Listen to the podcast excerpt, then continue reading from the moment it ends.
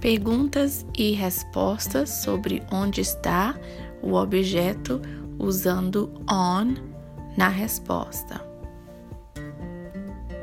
Where's the pen? It's on the desk. Where's the board? It's on the wall. Where's the globe? It's on the table. Where's the ruler? It's on the chair. Where's the pencil? It's on the desk.